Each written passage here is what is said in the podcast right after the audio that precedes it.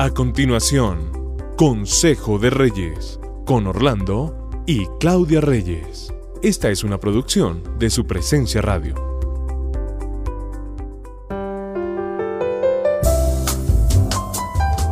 Siempre estamos felices, pero hoy es un día muy especial porque estamos celebrando el programa número 50 de Consejo de Reyes y es para nosotros muy satisfactorio. Estamos felices, gracias a todos ustedes por hacer posible esto. Buen día. Hoy quisiéramos seguir compartiendo con ustedes temas que sabemos que son de su interés y del interés para la familia. En programas pasados hablamos sobre enemigos del matrimonio, esos enemigos que pueden ser incluso indetectables. Muchas veces conviven con nosotros y la familia se acostumbra a vivir con ellos. Podríamos decir que nosotros mismos somos los que nos encargamos de pasar estos enemigos de generación en generación sin ningún problema.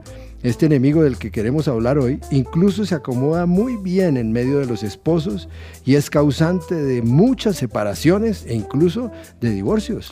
Estamos hablando del orgullo. ¿Será que usted lo detecta en esos conflictos que tenemos en casa? Es eso que cuando usted no quiere arreglar en el mismo día esa situación o pelea que tuvieron y que los llevó casi hasta llegar a los puños o a golpearse, como hemos conocido y hemos de pronto hasta vivido. El orgullo se define como soberbia. Es lo mismo que la altivez, es eso de mirar por encima del hombro. Incluso el esposo o la esposa. Sí, claro, es jactarme de mí mismo y de mis posiciones. El orgullo se detecta también cuando consideramos a la mujer o al hombre, a nuestro esposo, como si fueran de una condición inferior. Eso también lo hemos visto. Y pues lógico es lo contrario a la humildad, a esa posición de ser capaz de decir, mm, perdón, me equivoqué, procuraré que no vuelva a suceder, perdóname. Eso es difícil. Generalmente hemos descubierto que del orgullo y que a veces aceptamos siempre en casa, no hacemos nada por sacarlo. Si hemos visto eso, ¿no? Incluso nosotros a veces eh, como que seguimos conviviendo con él. ¿Sabes por qué creo que es esto? Porque viene de generación en generación. Es decir, viene de nuestros tatarabuelos, de nuestros abuelos, de nuestros papás y vemos que esto es como ya algo que es eh, un hábito o costumbre vivir con él. Crecimos viendo la soberbia como un estilo de vida. Como un estilo de vida. Y, y, esto generalmente se ve cuando hay padres machistas o soberbios o esas mamás que quieren imponer todo que todo se hace como ella dice o como ella manda y a veces ellas, incluso estas mamás llegan a tratar muy mal a sus esposos y a sus hijos. Sí, otra fuente que hemos detectado de para que salga orgullo en nuestras relaciones es la posibilidad que ahora tenemos las parejas, los jóvenes de prepararse, de estudiar que les permite conseguir posiciones importantes laborales o universitarias. Buenos salarios. Surge el orgullo a través de la competencia, mm. que es otro de los enemigos silenciosos de la pareja. Competimos ahí el uno con el otro. Y de las cosas que tenemos que tener cuidado en medio de este orgullo es que, y que no nos puede pasar, es querer demostrarle al otro que soy mejor. Tremendo, está sucediendo mucho. Nosotros, ¿te acuerdas que cuando peleábamos, incluso a veces cuando peleamos, eh, cuesta reconciliarnos mm. y, notamos que eh, uno no quiere dejar esa pelea y no quiere dejarse del otro y no quiere que sus, eh, sus posiciones se, las derriben o que sus argumentos se tumben. Y esto viene muy, como estábamos hablando, de, de nuestras generaciones. Porque nos decían, es que los hombres no se dejan y yo también escuchaba, y las mujeres tampoco se dejan. Entonces, esto va tratando de, crearnos un ambiente que diga, yo no voy a dejar que abusen de mí, o como se dice coloquialmente, es que si me dejo, me la van a montar. Todos estos errores vienen por años y esto crea lucha de géneros, de la cual algún día vamos a hablar.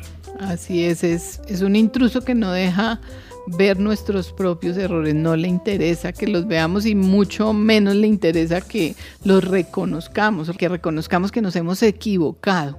A veces luego de una pelea sabemos que nos equivocamos porque nos damos cuenta, uy, la embarré. Como que uno sabe. Pero sí, pero el intruso empieza a hablarnos al oído y a decir, no te doblegues, no le muestres debilidad. Acuérdate que tu mamá lo hacía así, tu papá lo hacía así. Los hombres no ceden. Las mujeres mandamos. Yo vi mandar las mujeres en mi casa y así tiene que ser.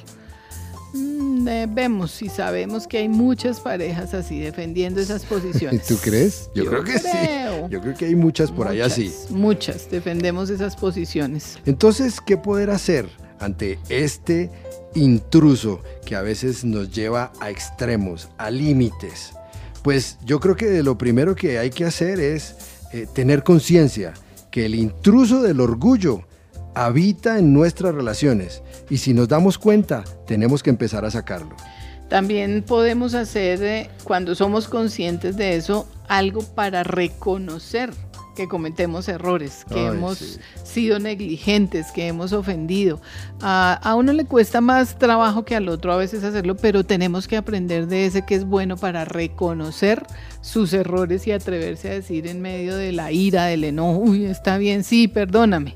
Podemos aprender el uno del otro, eso va a beneficiar nuestra relación. Cuando lo identificamos, hay momentos que debemos pedir a Dios de su perdón. Hágalo para poder perdonar, a veces necesitamos del perdón de Dios.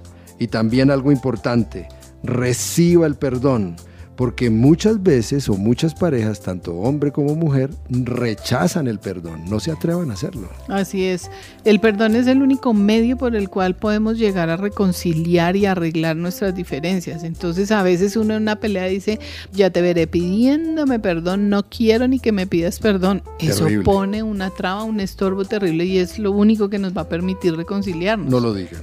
y sobre todo, no pierdan la gracia y esa ayuda de Dios para sacar el orgullo. Santiago 4:6 habla que Él es el que da gracia con generosidad. Mm. Como dicen las escrituras, Dios se opone a los orgullosos, pero da gracia a los humildes. Yo creo que debemos ser esposos y esposas más humildes. Pidamos a Dios siempre que podamos ser personas que reconozcamos, que podamos pedir perdón, que no nos ofendamos y que no traslademos el orgullo de generación en generación. No olviden eso, que Dios da gracia con generosidad, solo tenemos que pedirla. Los bendecimos. Buen, día.